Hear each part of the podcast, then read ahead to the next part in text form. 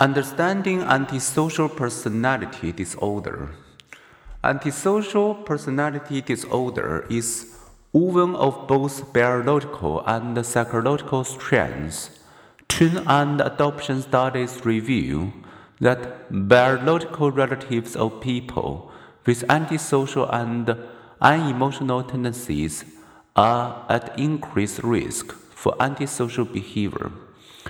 No single gene codes for a complex behavior such as crime.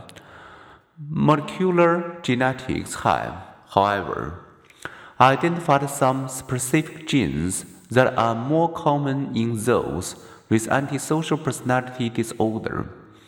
The genetic vulnerability of people with antisocial and unemotional tendencies appears as a fearless approach to life. Awaiting aversive events such as electric shocks or loud noises, they show little autonomic nervous system arousal.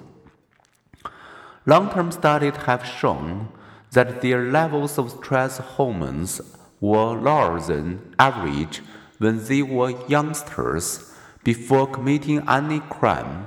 Three year olds who are slow to develop conditioned fears are later more likely to commit a crime.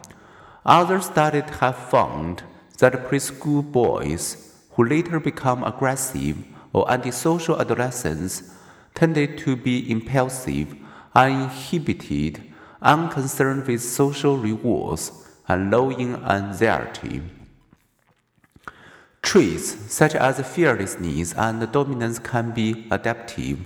In fact, some argue that Psychopaths and heroes are twigs of the same branch. If channeled in more productive directions, fearlessness may lead to star level athleticism, adventurism, or courageous heroism.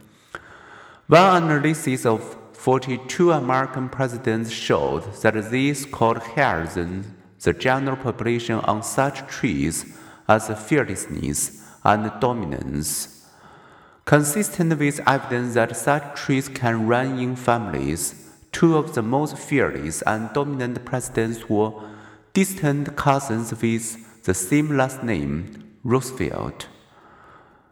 Lacking a sense of social responsibility, the same disposition may produce a cruel con artist or killer.